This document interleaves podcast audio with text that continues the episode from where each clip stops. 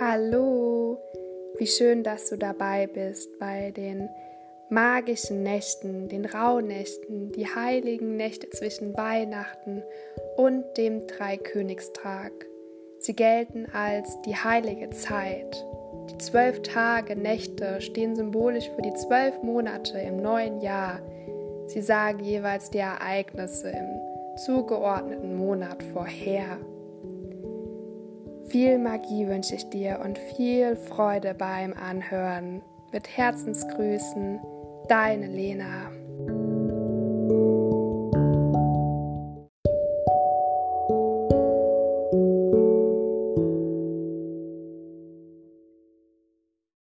Hallo!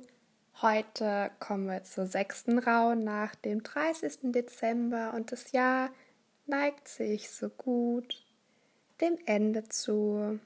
Und heute geht es um den Monat Juni kommendes Jahres und um das Thema Bereinigung und Loslassen. Und wir sind in der Mitte der Rauhnächte angelangt und in Mitte des Jahres angekommen. Und in dem Monat geht es um den Frühling, der in den Sommer übergeht. Die Tage werden immer länger und die Sonne äh, und ja, die Sonne wird am 21. Juni ihren höchsten Stand erreichen. Die ähm, Mitsommernacht oder Sommersonnenwende auch genannt. Der längste Tag und die kürzeste Nacht des Jahres. Und ist das Gegenstück zur Wintersonnenwende, die wir gerade hinter uns haben. Die Sommersonnenwende erinnert uns trotz aller Freude und Heiterkeit auch an die Vergänglichkeit, denn sie markiert den Übergang vom Licht in die Dunkelheit. Da, wo Licht ist, ist auch Schatten. Im Juni geht es um Bereinigung, Loslassen, Balance und Rückschau. Und das astrologische Tierkreiszeichen ist dem Zwilling gewidmet.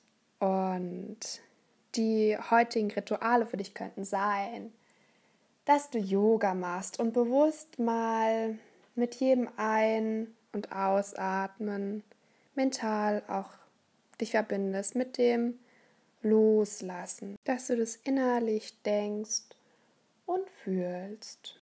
Und dass du das Mantra verwendest, alles, was passiert, hat einen Sinn.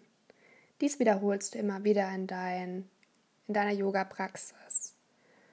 Und ja, ob das wirklich so ist, wer weiß. Und welcher Sinn, keine Ahnung. Vielleicht enthalten sämtliche Erfahrungen ja Lektionen für uns bereit. Dass wir den Sinn nicht erkennen, heißt nicht, dass es ihn nicht gibt. Alleine die Ahnung davon, ein Einräumen der Möglichkeit, dass das Leben nicht nur von, ja, Herrn Zufall bestimmt wird, kann trösten. Ein weiteres Ritual ist zum Beispiel aufräumen mal und räuchern wieder. Und schreibe auf zum Beispiel, was du nicht ins neue Jahr mitnehmen möchtest, auf einen Zettel und verbrenn danach diesen Zettel. Und ja, nimm Verbindung mal zu deiner Familie auf und segne mal deine Familie, jeden einzelnen Mitglied. Verbind dich energetisch mit jedem Einzelnen und sende ihm mal Licht und Liebe.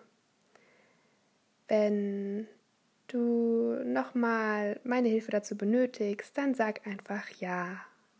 Und dann sei es und so ist es. Deine heutige Frage für dein Tagebuch, zwei Stück sind das, ist, wovon kann ich mich befreien?